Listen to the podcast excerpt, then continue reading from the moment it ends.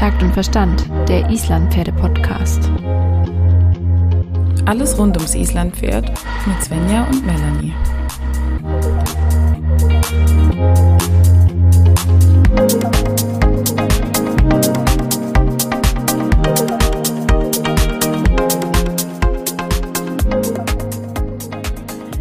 Herzlich willkommen zu unserem neuesten Tölt-Verhör 2021. Hi Svenja, bist du da? Hallo, ich bin da und ich bin schon ganz aufgeregt. Ja, wir haben heute nämlich einen super tollen Gast bei uns im Tölt-Verhör. Und zwar haben ganz viele von euch immer wieder nach medizinischen Fragen äh, gefragt. Und da wir keine Medizinexperten, sprich keine Tierärzte sind oder sowas, haben wir uns da einen richtigen Experten geholt. Svenja, wen haben wir denn heute? Also wir haben heute einen Gast, der selber einen Podcast hat, den ich persönlich super gerne höre. Ähm, ich habe mir da ein paar Folgen hintereinander direkt äh, angehört, weil es so gut ist und so informativ und so toll aufbereitet. Und würde sagen, herzlich willkommen Veronika von Kernkompetenz Pferd. Ja, hallo ihr beiden. Wenn man mich jetzt sehen könnte, ich bin etwas rot angelaufen.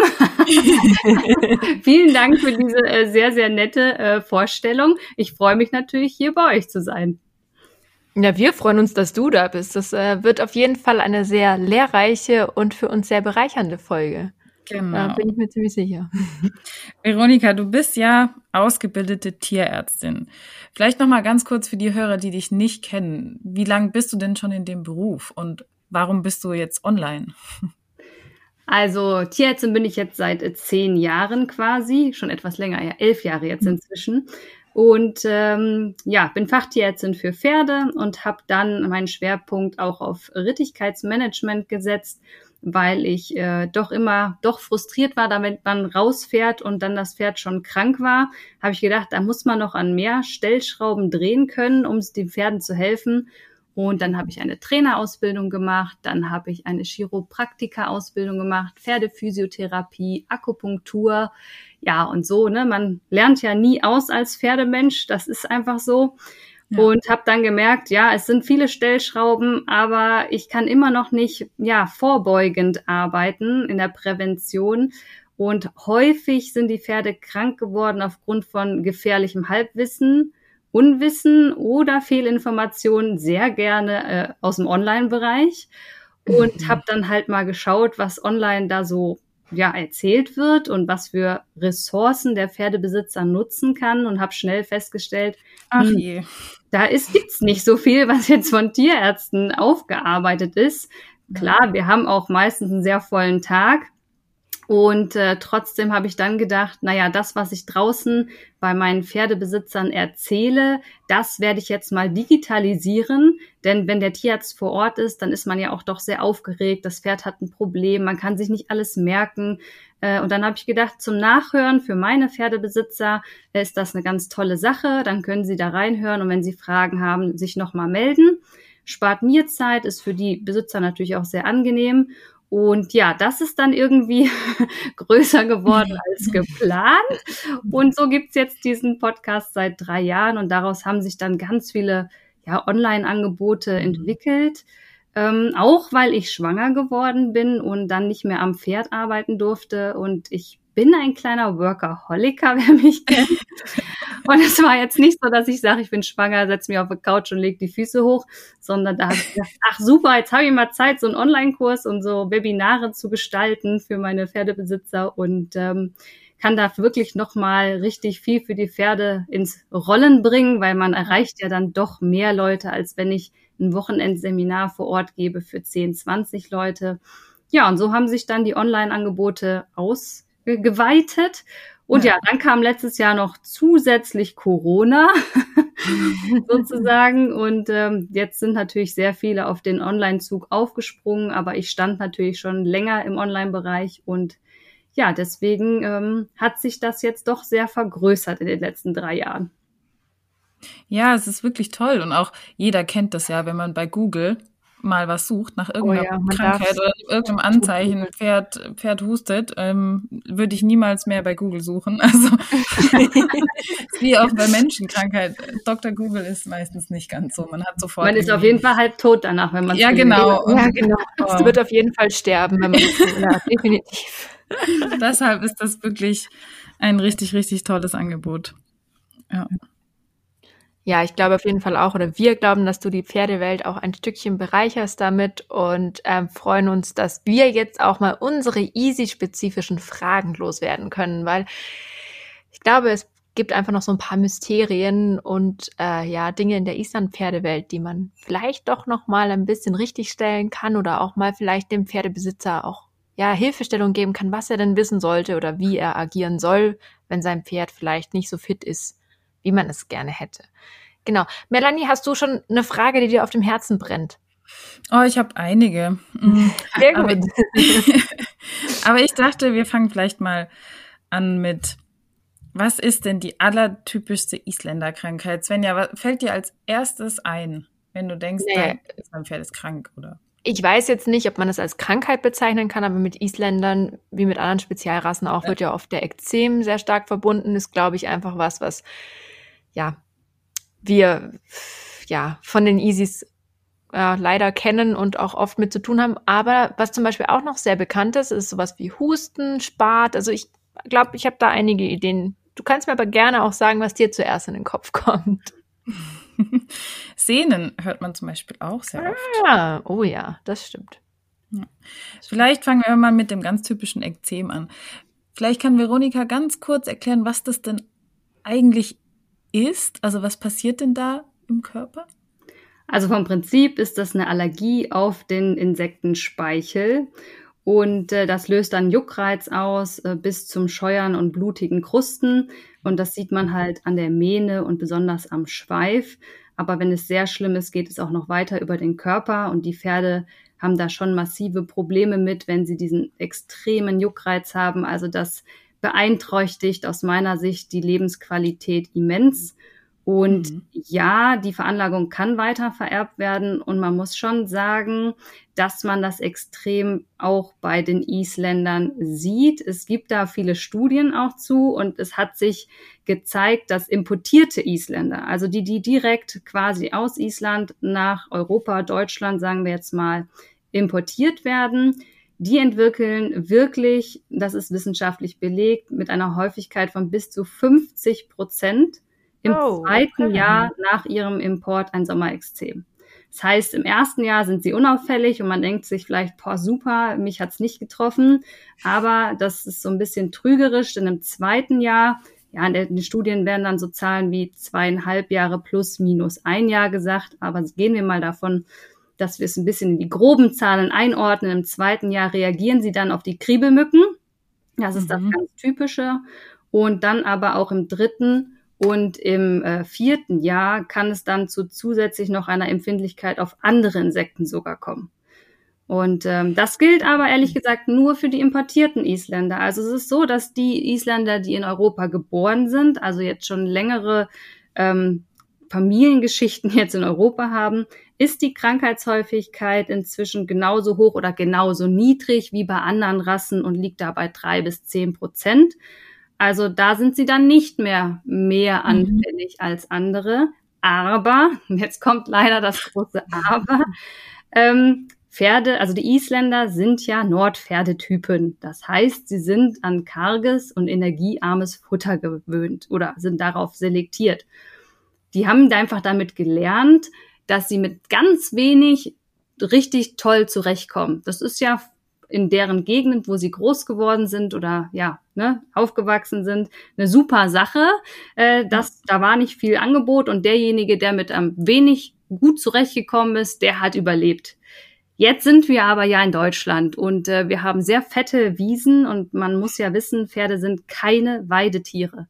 Ja, das wird immer ein bisschen falsch verstanden. Es sind Steppentiere. Das heißt, wir wollen karges und raufaserreiches Futter haben. Und äh, in der Steppe war es ja so, dass nur im Frühjahr jetzt wirklich Weidezeit in Anführungsstrichen war und danach das Futterangebot aber wieder niedrig. Wenn jetzt die Isländer mit diesem tollen, ja, den tollen Eigenschaften, dass sie mit wenig gut zurechtkommen, zu uns kommen. Dann haben sie natürlich ein, ja, zu viel Energie, zu viel Eiweiß, zu viel Zucker. Und das begünstigt extrem das Sommerextrem. Man weiß auch aus der Immunologie beim Menschen, dass die Lebensführung und die Ernährung viel mit der Entwicklung von Allergien zu tun hat.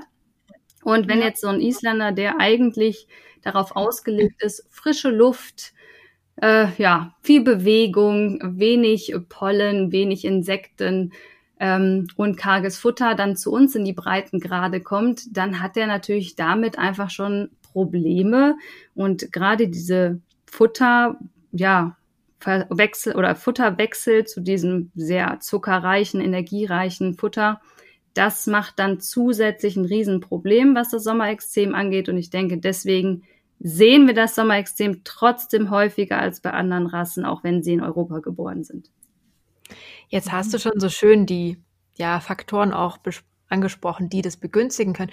Wie sieht es denn mit Stress aus? Weißt du da zufällig auch was drüber, wie Stress Ekzem begünstigen kann oder ob es da wirklich eine Inzidenz gibt? Also wie die Zahlen jetzt explizit für die Isländer aussehen, das kann ich jetzt nicht sagen, aber ich kann aus dem Humanbereich wieder sagen, auch da, wie gesagt, es geht um gesunde Lebensführung. Und da gehört Stress natürlich als absoluter No-Brainer ne, rein, weil Stress ähm, immer das Immunsystem hemmt. Ja, dadurch wird natürlich Cortisol, Cortison ausgeschüttet im Körper und das hemmt immer das Immunsystem und bringt das Immunsystem durcheinander. Von daher ist Stress sicherlich auch ein begünstigender Faktor, auch wenn ich dazu jetzt keine explizite Studie für die Isländer kenne. Hm. Also ich kenne das auch, dass Pferde, die eine stabile Psyche haben, also die wirklich gut drauf sind, denen es gut geht, die eine gute, stabile Herde haben, dass die dann auch vom Ekzem her besser geworden sind und bis teilweise gar keine Ausschläge mehr hatten. Und andersrum. Ich wollte gerade sagen, und andersrum, gerade wenn die Pferde einen Stallwechsel haben, dass sie auf einmal Ekzem entwickelt haben, zum Aber Beispiel das ist sogar sowas. Ja. Einfach nur eine Beobachtung, das kann ich ja. natürlich nicht wissenschaftlich belegen. Ah, ich sage auch mal, das ist wie, man kann sich so eine Regentonne vorstellen und ja. viele Faktoren, das ist das Wasser, was dann da in diese Tonne reinläuft und irgendwas bringt es dann zum Überlaufen und dann habe ich halt das Sommerextrem und den Juckreiz. Und wenn dann sagen wir, das Pferd neben einem Rapsfeld steht in einer ungünstigen Herde und ähm, dann auch noch die Futterzusammensetzung katastrophal ist, dann ist natürlich das Fass übergelaufen. Wenn das Pferd in einen. Tannenwald umgestellt wird und das Futter optimiert wird, hat es vielleicht gar keine Probleme mehr damit. Also da muss man wirklich individuell um die Faktoren des Managements auch schauen, was da das Pferd betrifft. Ja, also ich glaube, wir hatten einfach Glück am Stall. Wir haben circa 30 Isländer und ich glaube fast alle direkt aus Island importiert und wir haben drei Ekzema und die sind alle vom Festland gezogen. das ist einfach nur wahrscheinlich Glück und recht gutes Klima und ja. Vielleicht auch ein bisschen da kommt auch viel zusammen. Ne? Vielleicht macht ja, genau. viel richtig. das, das schon, ja. Aber auf den fetten Wiesen stehen sie trotzdem. Ja. Jetzt haben wir ja schon so ein bisschen, genau. ja, so Allergien angesprochen. Und da gibt's ja auch noch eben ganz bekannt und verbreitet äh, zum Beispiel die Heustauballergie. Ähm, warum ist es denn beim Isländer auch so ein Thema? Ich weiß nicht genau. Gibt's da auch so ein bisschen die Entwicklungsgeschichte oder auch das, das Robust-Pferdethema, was das begünstigt, dass die Pferde eben auch doch ja gerne Heustaub zum Beispiel als Allergie entwickeln? Oder ist es eine Beobachtung, die man durchweg durch jede Rasse machen kann? Also ich denke, dass das ein Riesenproblem in unserem Breitengraden ist, was gar nicht nur die Isländer betrifft. Also gerade das equine Asthma oder COB, wie auch immer man es nennen möchte, es hat ja sehr viele Namen, ähm, mhm. kommt im Breitengraden, wo die Pferde viel draußen gehalten werden und diese Belastung nicht haben, äh, ganz wenig vor. Also zum Beispiel auch in Australien ist das deutlich weniger. Bei uns hier in der Gegend müssen wir uns eigentlich immer vor Augen halten, wir halten sehr viele Pferde auf sehr engem Raum und dann noch sehr häufig in Ställen. Und das sind natürlich Faktoren, die fürs Pferd ungeeignet sind. Und wenn dann noch eine Heu- und Strohlagerung in der Stallgasse dazukommt, ähm, oder sie stehen auf schlechtem Stroh oder es wird nicht gut gemistet, das, ja, der Stall hat keine Fenster, äh, ne, Stichwort Warmhaltestall, mhm. jetzt im, im Winter, wenn die Tränken sonst einfrieren. Da kommt dann wieder viel zusammen. Und natürlich der Isländer, wenn wir da wieder auf die Fütterung zurückgehen, wenn wir da größere Probleme bei dem haben, begünstigt das natürlich im Allgemeinen Allergien. Und man muss dazu sagen, dass die, das equine Asthma eine allergische Beteiligung hat, aber keine typische Allergie ist. Ja, das wird immer so landläufig behauptet, das ist dem aber nicht so, sondern das ist eher eine Überreaktion der Lunge auf diese ganzen verschiedenen Punkte wie Schimmelpilze im Heu, Staubbelastung, wenig frische Luft, vor allen Dingen auch viel zu wenig Bewegung. Die Lunge, mhm. die reinigt sich ja durch ja, Bewegung. Eigentlich sollte das Pferd 16 Stunden mit äh, Kopf am Boden Schritt daher matscheln. Und dann läuft natürlich das, was in der Lunge anfällt, ab. Wenn mein Pferd jetzt aber 18 Stunden in der Box steht und den Kopf oben hat, weil es aus einem Heusack frisst, ähm, habe ich zusätzlich dazu noch nicht die richtige Kopf-Hals-Haltung und wie gesagt, die lange Stehzeit begünstigt dann wiederum Lungenerkrankungen. Also das sehe ich als großes Problem unserer Pferdepopulation und würde ich gar nicht so extrem in die Isländer-Reihe schieben. Aber ja, sie sind natürlich ein bisschen anfälliger, was das Allergiethema angeht. Ähm, und daher sind da schon auch oft Isländer, die ich sehe mit Atemwegserkrankungen. Ja. Ja, ja. Es ist, glaube ich, auch ein, ja, ein spannendes Thema, was auch gerade, ja, vielleicht auch ein bisschen mehr Aufmerksamkeit bekommt, aber durch die Haltung das äh, ist schon, schon wichtig und gut zu sagen, kann man halt doch viel machen. Melanie, du hattest das Thema Sehnen angesprochen. Warum interessiert dich das denn eigentlich so? Ähm, ich, naja, es kommt ja oft zur Sprache, dass es heißt ja, die Isländer haben oft Sehnenprobleme vorne, weil die so über die Ovalbahn schottern. Jetzt mal wirklich überspitzt gesagt. Ähm, Veronika, hast du denn schon beobachtet, dass Isländer wirklich vermehrt Sehnen- oder Beinprobleme haben? Also da sind mir jetzt keine Studien bekannt, die das wirklich belegen. Und da muss ich auch sagen, Sehnenprobleme ist auch ein Reitpferdeproblem unserer ganzen Pferde. Und ähm, natürlich ist die Ovalbahn, wenn man es übertreibt, nicht optimal. Das will ich gar nicht in Frage stellen. Aber ähm, da können wir uns jede Reitweise angucken, die auf dem Markt ist inzwischen. Ähm, man kann ja mal ketzerisch fragen, wer hat denn einen Trainingsplan für sein Pferd? Ja, gerade so im Freizeitbereich, ältere Pferde, ähm, habe ich gerade eine Umfrage gemacht, weil sich das so viele von meinen Online-Kurs-Teilnehmern gewünscht haben, habe ich da jetzt einen neuen Kurs konzipiert für Freizeitpferde. Und der Anteil, der das mit Ja beantwortet hat, der ist so gering, das ist eine mhm. einstellige Prozentzahl. Ähm, und wenn ich natürlich mein Pferd nicht vorbereite auf die Belastung, die da kommt, und dann ist es ja egal, ob ich über die Ovalbahn reite oder ob ich äh, aus dem Lehmboden, wo ich zu Hause bin, in die Heide fahre und durch tiefen Sand reite, das wird beides Probleme auslösen.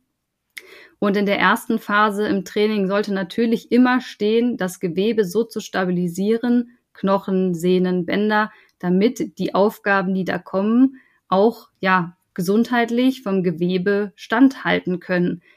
Ähm, eine Lektion dem Pferd beizubringen, das ist relativ schnell gemacht, aber das Pferd so zu trainieren, dass es die Lektion ja schadfrei überstehen kann, das ist am Ende dann das, was Training ausmacht. Und ich glaube, da haben wir noch einen sehr, sehr großen Nachholbedarf. Ähm, und es wird halt natürlich viel je nachdem, in welcher Blase man sich be bewegt, sage ich jetzt mal, über den Dressursport geschimpft, über Springen geschimpft, über die Isländer, über die anderen Gangpferde. Also jeder über jeden. Ja, genau. Also ich glaube, das, das muss jetzt nicht, das ist jetzt nichts, was besonders für die Isländer ist, sondern das ist einfach, äh, wo man sich halt viel bewegt. Und ich sehe jetzt draußen nicht unbedingt mehr Isländer mit ähm, Sehnenprobleme als Warmblüter, jetzt mal als Beispiel genommen. Kann man denn ähm, die verschiedenen Böden quasi den Pferden antrainieren? Weil du jetzt gesagt hast, eben wenn man von dem Boden in den Boden fährt, dass es da dann zu vermehrter Belastung kommen kann. Aber kann man sein Pferd quasi auf bestimmte Untergründe umstellen sozusagen? Natürlich, also ne, ne, das wäre das klassische Propriozeptionstraining, sprich Mhm. wir wollen die Pferde am Anfang erstmal auf ebenem und etwas härterem Boden Schritt führen, so dass es dann zur Stabilität von Knochen und Sehnen und Bänder kommt. Im zweiten Schritt gehen wir dann eben auf unebenem Boden und da geht man dann erst auf weichen, dann auf tieferen Boden, ne, dann auf unebenen, sprich Gras oder also ne, dann die Wellenbahn zum Beispiel, wenn wir jetzt ins Gelände gehen. Ähm, und das kann man dann Schritt für Schritt steigern, immer wieder einen Reiz, einen überschwelligen Reiz für die Sehne setzen. Man muss bedenken, die Turnover-Rate von Sehnen beträgt 72 Stunden, also das sollte man dann nur alle drei Tage machen. Wenn man das jeden Tag macht, geht die Sehne kaputt. Ja, also die Mhm. Sehne muss sich ja dann erst wieder anpassen an diesen Reiz. Daher ganz wichtig, immer nur alle drei Tage. Aber dann kannst du dein Pferd absolut äh, zielgerichtet auf so eine, ja, Aufgabe vorbereiten und optimalerweise lebt dein Pferd zum Beispiel in einem Paddock Trail, wo alle zehn Meter der Bodenuntergrund sich ändert und vielleicht sogar Baumstämme im Weg liegen oder ein Hügel und das Pferd auch noch in seinem Privatleben, wo du nicht dabei bist, auch noch 23 oder sagen wir 20 Stunden seine Propriozeption äh, trainiert, indem es sich auf unebenem Boden bewegt, ja, auch gerade jetzt, wenn es gefroren ist. Ähm, die Pferde werden sicherlich in einem, in Anführungsstrichen, schlechtem Boden keine Sehnenprobleme kriegen, weil das Gewebe dementsprechend vorbereitet ist. Das finde ich ja zum Beispiel bei den Isländern sehr schön, weil ganz, ganz viele noch ähm, relativ naturnah auch aufwachsen, die ersten drei, vier Jahre dann auf riesigen Wiesen, die vielleicht auch noch hügelig sind, ein bisschen Waldanteil dabei haben. Also so war das zumindest bei uns. Und das finde ich eigentlich zum Aufwachsen auch eine ganz gute Sache, um die Gewebe zu stärken. Absolut. Man muss nur vorsichtig sein, dass die Wiesen nicht zu äh, weich sind und zu nass, ähm, weil es dann wieder ähm, sehr viele Belastungen an die Sehnen und Bänder geht, weil die dann so durchtrittig quasi ne, durch den weichen Boden. Also da wäre auf jeden Fall ganz wichtig, wenn man diese anfängt zu trainieren, diese sechs bis acht Wochen auf harten Boden Schritt führen, ähm, dass das Gewebe sich da stabilisiert. Das wäre hier doppelt wichtig. Aber jetzt nochmal ganz praktisch. Ich hole jetzt mein Pferd aus dem Stall und mach's fertig und dann merke ich irgendwann, also irgendwie läuft es komisch. Irgendwie ist das lahm im Trab. Irgendwas stimmt nicht. Und das sind keine Taktfehler, die man vielleicht mal hat bei Also uns. nicht der normale Schweinepass. Genau, sondern es humpelt. Was, was mache ich denn als allererstes? Das kommt natürlich ein bisschen drauf an, wie stark dein Pferd humpelt. Also, wenn dein Pferd im Stand sein Bein entlastet äh, Mhm. oder auf drei Beinen hüpft, also ob die also wirklich ähm, schrittlahm ist, dann handelt es sich aus meiner Sicht um einen Notfall und dann heißt es, das Pferd ähm, aus der Herde, aus der, von der Wiese, wo auch immer es gerade steht, rauszunehmen, zu separieren ähm, und ruhig zu stellen und dann den Tierarzt zu rufen. Das wäre dann auf jeden Fall der erste Punkt. Wenn dein Pferd jetzt im Schritt lahmfrei ist und du nur im Trab, sagen wir mal, in der Wendung meinst, es ist ein bisschen komisch, ähm, dann kann man auch noch mal äh, meinetwegen zwei, drei Tage das Ganze beobachten, das Pferd aus dem Training nehmen ähm, und dann weiterschauen. Äh, aber ansonsten natürlich auch wieder den Tierarzt anrufen. Was du sofort machen kannst, ist natürlich das Pferd abtasten. Hast du irgendwo Wärme, irgendwo Schmellung, eine Blutung, ähm, kannst du irgendwo Schmerz lokalisieren. Ganz wichtig, die Hufe kontrollieren. Vielleicht hat es sich was in den Huf reingetreten. Und wenn du so firm bist, dass du einen Gesundheitscheck durchführen kannst, natürlich gerne Puls, Atmung, Temperatur ähm, und äh, auch die Pulsation der Mittelfußarterie an den Beinen, ob da sie vielleicht sich Hufrehe oder ein Hufgeschwür ankündigt. Denn auch das wären natürlich zwei Sachen, gerade bei der Hufrehe, wo unbedingt der Tierarzt zu gerufen ist. Jetzt hast du auch schon die Pattwerte so ein bisschen angesprochen, also Puls, Atmung und Temperatur. Ähm, Gibt es denn dann auch so einen Tipp für unsere Hörer, für die Stallapotheke, was sie zwingend zum Beispiel im Stall haben sollten, dass sie eben auch sowas dann kontrollieren können zum Beispiel? Ja, einmal da ist vielleicht ganz interessant, dass die Atemfrequenz bei den Isländern immer ein bisschen höher ist als bei anderen. Da wird ja immer angegeben, Atemfrequenz 8 bis 16 Atemzüge pro Minute. Der Isländer darf ein bisschen höher sein, der darf 16 bis 26 Atemzüge pro Minute haben. Also da darf man dann nicht mhm. nervös werden und sagen, um Gottes Willen, der hat eine erhöhte Atemfrequenz, der brütet bestimmte Atemwegserkrankungen aus, sondern das ist hier bei dem Isländer normal. Ähm, und ansonsten reicht eigentlich, wenn du eine Uhr mit Sekundenzeiger hast und ein Fieberthermometer. Das wäre natürlich relevant, weil sonst kannst du das nicht nehmen. Aber ansonsten reicht, wenn du deine Finger und eine Uhr mit Sekundenzeiger hast, dann kommst du schon relativ weit. Wenn wir jetzt hm, nochmal bei dem lahmenden Pferd bleiben. Das lässt sich nicht los, ne? Nein, ich denke, das ist einfach nur eine wichtige Sache. Ich habe da jetzt ja, voll, voll ähm, ja, was sind denn so Notfallmaßnahmen, ähm, die ich selber noch einleiten kann? Bringt es denn was mit dem Schlauch Wasser kühlen oder sollte man eher wärmen oder das Pferd auf weichen Boden stellen oder ist es auch wieder abhängig von der Lahmheit oder was sollte man vielleicht auf gar keinen Fall machen, bis der Tierarzt kommt? Also das ist natürlich sehr abhängig von dem, was dein Pferd hat, aber sagen wir mal, ähm, wenn dein Pferd hochgradig lahm ist, also mit Entlastung im Stand, erstes ist wirklich äh, rausnehmen und äh, stillhalten. Also wirklich nicht mehr auf die Wiese lassen, ja, weil ich meine, die Differentialdiagnosen neben Hufgeschwür wäre natürlich ein Beinbruch ähm, mhm. oder Nageltritt.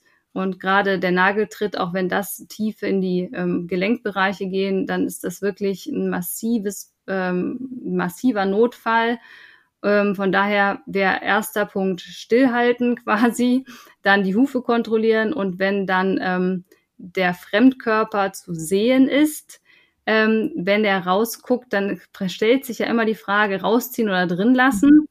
Mhm. Und ganz einfach, man, es wird immer empfohlen, dann einen Verband drum zu machen, damit sich das Ding nicht tiefer reindrücken kann. Aber wer hat denn gerade so viel Verbandsmaterial neben sich mhm. liegen, denke ich mir immer. Also in der Praxis ist das immer ein bisschen schwierig. Deswegen wenn der Fremdkörper so tief drin ist, dass wenn du das Bein abstellst, er bleibt, wo er ist, lässt sie ihn drin, damit der Tierarzt beim Rausziehen sehen kann, wie tief, in welcher Winkelung und was läuft raus. Und wenn er aber so weit raussteht, dass wenn du das Bein absetzt, er sich tiefer reindrücken würde, dann würdest du ihn entfernen und optimalerweise in der digitalen Welt hast du dein Handy parat und kannst das eben filmen, wie du das machst, ähm, damit der Tierarzt das danach beurteilen kann. Äh, kühlen oder wärmen, klar, bei ähm, Hitze, Schwellungen ähm, in den ersten 48 Stunden wird empfohlen zu kühlen. Ja, da würde man keine mhm. Wärme drauf machen. Sagen wir jetzt mal bei einer Sehnenschwellung. Ähm, bei Hufrehe würde ich auch kühlen in den ersten 48 Stunden. Das setzt aber natürlich voraus, dass du siehst oder weißt, wo es ungefähr in die Richtung geht von der Lahmheit. Ähm, von daher wäre das Wichtigste wirklich bei hochgradigen Lahmheiten anhalten, alle Hufe kontrollieren und Tierarzt anrufen. Es sei denn, dein Pferd blutet extrem, dann natürlich mhm. bitte erst die Blutung stoppen. Ja. Gibt es denn, also vorausgesetzt, wir haben jetzt ein Pferd, was vielleicht noch, ja, was weiß ich, unkontrolliert manchmal losrennt und die Sta äh, Sehnen zum Beispiel stark belastet werden oder man aus irgendeinem Grund das Gefühl hat, die Sehnen sind einfach stark belastet. Gibt es denn da irgendwas, was man machen kann, um, um so Überreizungen auch ein bisschen vorzubeugen, abgesehen davon, die Bewegung natürlich auf Dauer zu optimieren? Also da kann man definitiv kühlen. Ne? Das ist nachgewiesen, ja. dass man nach der Arbeit die ähm, Beine runterkühlt. Wenn man das mal bei den Distanzreitern oder bei den Vielseitigkeitsreitern sieht man es ganz viel. Die kommen quasi aus dem Parcours oder aus dem Gelände und das Erste, was die machen, ist Beine kühlen, ne? richtig mit Eispacks einpacken ähm, natürlich nicht direkt auf die Haut. Äh, und das bringt schon richtig viel. Also das Kühlen hier in den ersten ähm, Stunden oder ersten Tagen ist absolut entscheidend, ja, um da den Sehnen zu helfen. Das ist wirklich ein guter Tipp, aber man auch einfach umsetzen kann. Ne? Svenja ist vielleicht ja. auch was für Hamür. Wenn du dann kühlst, ganz wichtig, nicht stundenlang, ne, weil nach fünf ja. Minuten ungefähr gehen die Gefäße reflektorisch auf und dann würde wieder warmes Blut reinlaufen. Das heißt, mhm. Kühlst halt so fünf Minuten, dann erstmal wieder runter damit und dann kannst du später nochmal kühlen, aber halt nicht dauerhaft diese äh, Kälte drauf lassen. Und je nachdem, was du kühlen möchtest, immer gerne die Gefäße über dem jeweiligen Gelenk, damit schon kaltes Blut quasi in, ähm, in den unteren Bereich reinläuft. Ja, ich sehe da einfach im Sommer viel im Wasser reiten. Also jo, ans ja, Wasser reiten, kühlen und wieder raus. Das ist eigentlich perfekt, oder? Das ist, was wir als Vielseitigkeitsreiter ja machen. Nach dem Training geht man einfach nochmal durch den Wassergraben. Genau, ich glaube, ich, glaub, ich muss mir von dir mal ein paar Tipps äh, holen, weil ich habe ein Vielseitigkeitspferd in Isländer gewandt. Ich ähm, muss mir da noch was Stimmt, überlegen. Ja. Melanie, was brennt dir noch auf dem Herzen? Ich weiß, du hast noch so ein paar, paar Fragen in petto, die du unbedingt stellen möchtest. Jetzt, jetzt ist deine Chance. Mm, wir hatten so mal abge äh, angesprochen vorhin die Abweichungen der Isländer und da würde ich gerne noch so ein bisschen auf das Blutbild vielleicht eingehen, weil also man sollte ja so einmal im Jahr ein Blutbild machen zur Kontrolle und jetzt bei meinen Pferden kam da meistens raus, okay, Selenmangel. Hm. Muss man irgendwie Selen füttern? Mein Tierarzt hat mir irgendwelche Mittel gegeben, die ich dann kurmäßig auffüttern sollte. Und das haben wir dann auch gemacht und beim nächsten Mal war dann wieder zu wenig Selen. Klar, liegt natürlich auch hier an der Umgebung. Aber gibt es denn bei Isländern Werte, die wirklich abweichen von den, von den Normen? Also erstmal zu den Mineralstoffen und auch Selen ist leider so, dass das Blut ein Transportmittel ist und kein äh, Speicherort. Deswegen ist mhm. das mit relativer Vorsicht zu genießen. Also optimaler Weise würdest du quasi die Ration von deinem Pferd berechnen lassen ähm, und dann schauen, ob ein Selenmangel da ist und dann nur in Verbindung mit dem Blutwert dann wirklich zufüttern. Ähm, nur aufs Blutbild mhm. zu schauen, ist ein bisschen schwierig. Da gibt's sehr viele Studien zu, weil wenn ich natürlich meinen LKW belade aus dem Lager A und fahre zu Lager B und ich halte den LKW auf der Straße an, weiß ich ja noch lange nicht, nur weil ich weiß, was im LKW ist, was in A und B drin ist. Das heißt, da müsst ihr wirklich ein bisschen vorsichtig mit sein. Und gerade Selen, wenn man das überversorgt, ist es ja auch toxisch. Ähm, von daher würde ich mhm. hier immer zum Blutbild definitiv eine ähm, Futteration machen. Ähm, zu den Werten bei den Isländern, dass wir einmal den Hämatokrit, also die roten Blutkörperchen, sind bei den Isländern immer etwas niedriger ähm, als bei den Warmblütern. Ja, das ist jetzt keine mhm. Blutarmut, sondern die sind einfach etwas niedriger. Was ganz oft erzählt wird, ist, dass die Leberwerte bei den Isländern rassespezifisch höher wären. Und davon ist man aber ab, weil man hat dann die Blutwerte von Isländern in Island und nach dem Transport nach Deutschland kontrolliert und die waren völlig normal. Und dann aufgrund von Fütterung, Haltung ähm, haben sich die dann erst quasi verändert, wenn die länger hier in Europa oder Deutschland sind, meinetwegen. Das heißt, die Studie hat ganz klar dargelegt, dass diese erhöhten Leberwerte in unseren Breitengraden nicht rassespezifisch sind, sondern schon ein Zeichen dafür, dass der Isländer sich mit den Umweltfaktoren auseinandersetzen muss. Das ist sehr spannend, weil erhöhte Leberwerte hört man tatsächlich sehr oft. Ist das ja, dann. Hat man auch schon selber. Also, wenn ich an das letzte Blutbild denke, dann ja. kommt mir das alles sehr bekannt vor, ja. Ja, aber ich habe da teilweise meinen Tierarzt gefragt und die Antwort fiel jetzt für mich nicht so befriedigend aus. Weil ist auch sehr unbefriedigend. Also so einfach ja. und schnell man erhöhte Leberwerte diagnostizieren kann, so kompliziert und Detektivarbeit ist es herauszufinden, mhm. warum die erhöht sind. Und da, ich kann da auch gerne noch auf die Podcast-Folge von mir verweisen, weil da gibt's eine ja. ganze Podcast-Folge nur über Leberwerte. Oh, die muss ich mir unbedingt anhören. Und ja, ungefähr so zehn, sieben, also ganz viele Ursachen, warum Leberwerte erhöht sein können. Angefangen von Parasiten über Jakobskreuzkraut, über Stress, über Infektionen. Also da gibt es wirklich eine Menge, die zu erhöhten Leberwerten führen. Übergewicht, äh, falsche Ernährung. Und da gilt es dann einfach Detektivarbeit zu machen. Manchmal ist es auch das Wasser, weil die Leitungen noch alt sind und mit Blei. Ähm, ne? Also manchmal kann man gar nicht so verrückt denken, wie es dann ist. Äh, also das ist schon tricky herauszufinden, warum die erhöht sind. Aber ich denke, die erhöhten grundsätzlich oder die häufig, so muss man sagen, die häufig erhöhten Leberwerte bei den Isländern werden bestimmt äh, zurückzuführen sein, besonders auf die Überfütterung ähm, weil da zu viel Energie, Eiweiß und Zucker dann im Pferd ist. Also würdest du auch zum Beispiel äh, empfehlen, mal eine Heuanalyse zu machen? Ich weiß nicht, das ist jetzt äh, was, was ich zum Beispiel kennenlernen durfte, als ich ähm, ein Pferd mit Insulinresistenz im Training hatte. Da haben wir das Heu analysieren lassen. Und das war auch schon mal spannend zu sehen, was dann quasi im Heu tatsächlich steckt. Und wir konnten daraus dann die, genau den genauen Bedarf berechnen im Endeffekt. Genau, also das wird natürlich empfohlen. Ich weiß, dass es relativ schwierig ist, wenn man jetzt gerade beim Heumangel irgendwie von fünf bis zehn verschiedenen Herstellern Heu bezieht, ist irgendwie jede Charge natürlich anders. Ähm, das ist dann ein bisschen schwierig, das verstehe ich auch. Aber wenn ihr jetzt natürlich einen Lieferanten habt, ihr wisst, woher Heu herkommt, dann äh, ist das auf jeden Fall sinnvoll. Ansonsten würde man mit Durchschnittswerten errechnen, dass man wenigstens kontrolliert, ob es ein früher oder ein später Schnitt, also vor oder nach der Blüte ist, um dann die Werte zu nehmen. Aber optimalerweise klar macht ihr eine Heuanalyse, weil das hat ja nichts mit gut und schlechtem Heu zu tun, sondern wo ist denn das Heu quasi aufgewachsen? Also in was mhm. für, auf was für Böden und was für Wetter. Und je nachdem ist halt, sind halt unterschiedliche Sachen drin.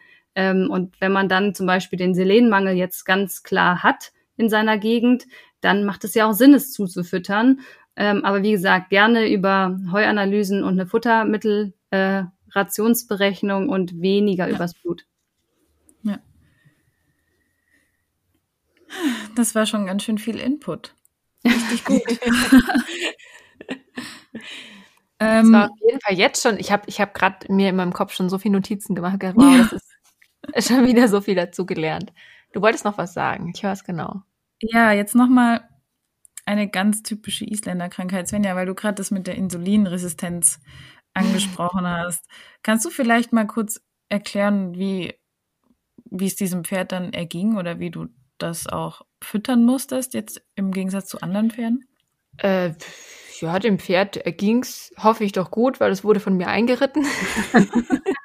also nein, ähm, ähm, es war tatsächlich, haben wir davon sehr wenig zu spüren bekommen, ähm, weil das Pferd hatte einen schweren Reheschub mit viereinhalb. Es kam zu uns mit fünf ungefähr. Also es war auf jeden Fall jung und hatte schon ganz schöne gute Krankenakte. Und wir mussten im Endeffekt, wie gesagt, nur das Heu, einfach das Futter kontrolliert äh, äh, zufüttern und einfach schauen, dass er da nicht zu viel Nährstoffe quasi bekommen hat auch.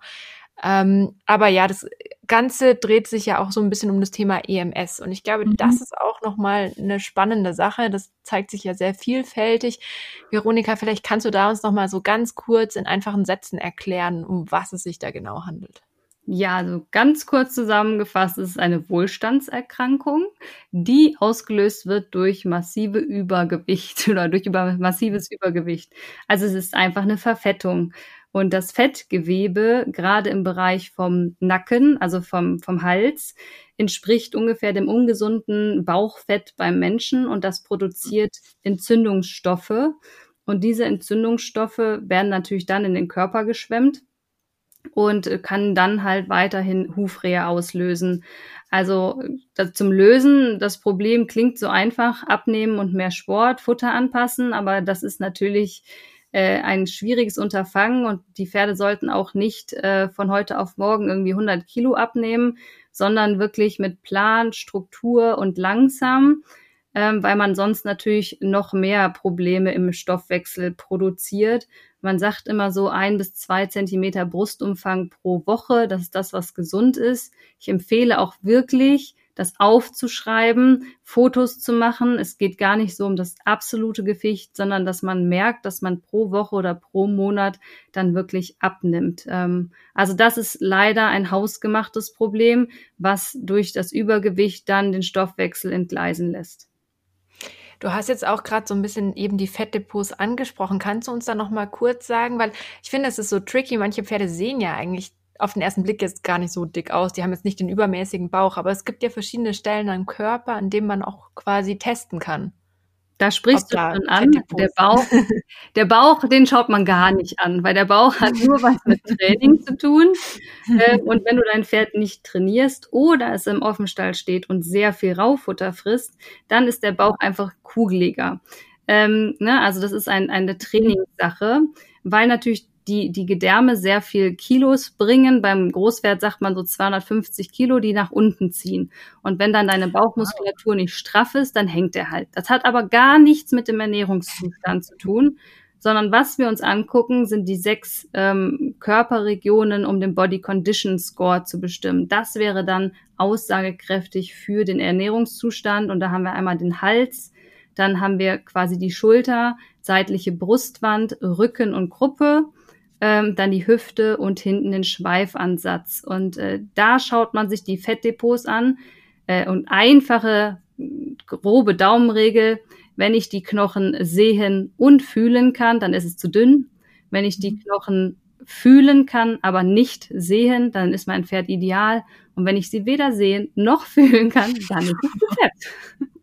Ja, also ich muss zugeben, bei Helastiatna versuche ich immer die Rippen zu fühlen und ich muss mich schon echt anstrengen, sie zu finden. Da muss definitiv noch was runter. Also wir kennen das Problem ja mit Offenstall und ranghohes Pferd ähm, steht eigentlich immer am Futter. Also es ist, ähm, ich kämpfe ja, gegen Windmühlen. Es gibt Aktivstelle, da habe ich so dicke Pferde gesehen wie nirgendwo anders. Also oh okay. Nur weil das Pferd im Aktivstall lebt, ist es nicht aktiv. Ja. Das ist leider ein äh, Und die müssen natürlich dann dementsprechend schon gearbeitet werden. Wie ist es denn mit dem Spat? Da würde ich jetzt noch gerne mehr drüber wirklich wissen. ein Isländer-Problem. Ja, ne? also prinzipiell ist es eine multifaktorielle Erkrankung, sprich, da spielen auch wieder viele Sachen mit rein. Aber es gibt eine erbliche Prädisposition bei Isländern und da liegt der erbliche Anteil so im niedrigen bis mittleren Teil. Das ist ganz klar durch Studien belegt und man sagt, wir haben eine Prävalenz, also eine Krankheitshäufigkeit bei Isländern von 30 Prozent. Ähm, und dann kommt natürlich die Hufstellung dazu, dann natürlich das Training, ähm, dann die Gliedmaßenstellung, ne? ein sehr gerades Sprunggelenk führt eher dazu Problemen. Also dann kommen noch mehrere Sachen dazu, aber das ist, der Spatt gehört definitiv in die erblichen Prädispositionen, also Risikofaktoren für den Isländer. Gibt es da noch andere äh, Erkrankungen, die da reinfallen? Also man weiß noch, dass EOTRH häufiger ja. gefühlt bei ähm, Robustrassen vorkommt und man diskutiert so ein bisschen, dass das an der Knochenhärte liegt, aber man weiß ja noch nicht so richtig, äh, woran, also die Ursachen an dieser Erkrankung sind noch sehr unklar, auch wenn da viel geforscht wird. Deswegen, das ist nur eine These, aber man weiß eigentlich nicht, warum das so ist. Aber wir können okay. vielleicht noch was Positives sagen. Oh ja, gerne. genau, jetzt haben wir so viel da findet man, ja, bei den Isländern findet man keine OCD, also keine Gelenkschips in der Regel. Ja. Ähm, es gibt ganz viele Studien, äh, wo auch viel über die Wachstumsfugen, ähm, ganz viel Röntgenbilder gemacht worden sind von Isländern mhm. und da sind immer keine OCDs gefunden worden. Und das ist ja schon mal eine super Sache, also die Gelenkschips, weil das bei anderen Pferderassen natürlich ganz anders aussieht. Also da habt, äh, haben die Isländer einen großen Vorteil. Also doch noch stabile, stabiles Skelett. genau. so laienhaft ausgedrückt.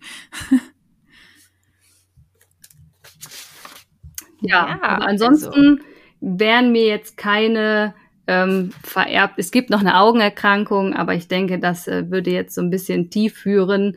Äh, die kommen nur bei bestimmten Färbungen vor. Äh, ich glaube, das betrifft jetzt nicht den normalen oder gängigen Isländer. Von daher möchte ich das, das große Fass gar nicht aufmachen. Ich mal glaube, wenn man als Isländer äh, Besitzer Spatt, EMS und Hufrehe sowie Sommerexzem und mhm. equines Asthma auf dem Schirm hat, dann ist man schon sehr gut aufgestellt. Aber viele genau dieser Krankheiten kann man auch tatsächlich sehr gut vorbeugen, ne? durch gutes Training und angepasste Fütterung und gute Haltung, nicht vergessen. Ein Auge drauf, dass die nicht zu fett werden. Absolut, das ist ja eh mein Credo, ne? Ja. Gesunde Lebensführung, also weniger Pülverchen, Tabletten und äh, ne, was man da so alles noch so machen kann, sondern back to the roots, einfach weniger ist mehr. Und äh, mein Motto lautet ja immer Train dirty, eat clean. und ich glaube, bei den Pferden, das ist ja so ein Trend bei den Menschen im Moment, ne? jeder meditiert, macht Pilates und äh, ist ja. ayurvedisch. Ähm, aber genau das wollen unsere Pferde auch. Ne? Also den Pferden eine le gesunde Lebens, ja, Führung zu erschaffen oder zu ermöglichen als Pferdebesitzer ist die beste Prävention, äh, die man geben kann. Ich weiß, das ist anstrengend und das ist auch nicht mal eben über Nacht gemacht. Aber man kann es halt nicht gesund füttern, indem man irgendwelche nein. Zusatzdinger mit reinhaut. Oder irgendeine Tablette oder der Chiropraktiker die Hand auflegt oder der Trainer irgendeine super Übung ähm, jetzt einem empfiehlt, ja, das mhm. ist alles, gehört alles dazu, aber wenn der Grundstock nicht stimmt an Haltung, Fütterung, ähm, dann kann das andere auch nur, sage ich jetzt mal, ja, Augenwischerei will ich es nicht nennen, mhm. aber es ist Kratzen an der Oberfläche, statt äh, tiefer zu gehen und das Grundproblem zu lösen. Also das wissen wir ja alle, ne? Wenn wir rauchen und Fastfood essen, dann läuft's halt ja, klar. rund. Natürlich ist ja alles kein Geheimnis, mal. aber beim Pferd äh, wollen wir meistens auch die Abkürzung gehen und das Pulver füttern und auch da wirklich äh, lieber die gesunde Variante wählen und da in die Ursachenforschung gehen. Ich hätte jetzt ungefähr noch 10.000 Themen, über die ich gerne mit dir sprechen könnte. Ich habe, äh, ja, aber ich glaube, wir müssen auch unseren Hörern zuliebe jetzt erstmal ja, diese Infos sacken lassen. Ja. Kommen gerne Und, wieder. ja, genau, eben. Ich wollte gerade sagen, wenn ihr da draußen jetzt diese Folge gehört habt und sagt, Mensch, ihr habt noch zehn Fragen, die ihr nicht beantwortet bekommen habt und ihr wollt unbedingt noch was wissen, ihr wisst, wie immer im Tölt vorher, ihr könnt uns schreiben, uns Fragen stellen und wir werden dann einfach ein weiteres Tölt-Verhör organisieren und diese Fragen auch noch alle besprechen. Genau. Oder ihr hört euch diverse Folgen von Veronika an, wo sie bestimmt noch mal tiefer in manche Themen reingegangen ist. Genau, ich wollte gerade sagen, aber als beste Vorbereitung hört einfach in den Podcast Kernkompetenzpferd rein. Das ist auf jeden Fall sehr, sehr lehrreich und unterhaltsam. Also ich äh, hätte mir am liebsten nebenher äh, Notizen geschrieben, muss ich ganz ehrlich sagen. Ich fand das wirklich super. Ähm, aber wenn dann noch Fragen offen sind, dann gerne schreiben, Bescheid sagen und ähm, ja, dann können wir das auch gerne nochmal wiederholen. Ja, ich freue mich. genau, Veronika, wir danken dir auf jeden Fall, dass du da warst. Es war super spannend mal wieder. Und wir freuen uns auf diverse weitere Gespräche. ja, vielen, vielen Dank, dass du da warst. Ähm, Melanie, wo kann man uns denn erreichen? Am besten kann man uns natürlich über Instagram erreichen unter takt.und-verstand oder auch per Mail unter mail at taktundverstand.de und am besten abonniert ihr noch unseren Podcast mit unserem Instagram-Kanal und den von Und Veronikas Podcast auch abonnieren. Genau. Überall einmal folgen. Schreiben. Tut nicht weh. ja. Und ihr seid super informiert. Ja, sehr Dann würde ich sagen, wir schließen das heutige Tölt-Verhör. Und ich wünsche euch beiden noch einen wunderbaren Abend. Wünsche ich euch auch. Vielen Dank für die Einladung. Tschüss. Vielen Dank, Tschüss. dass du da warst. Tschüss.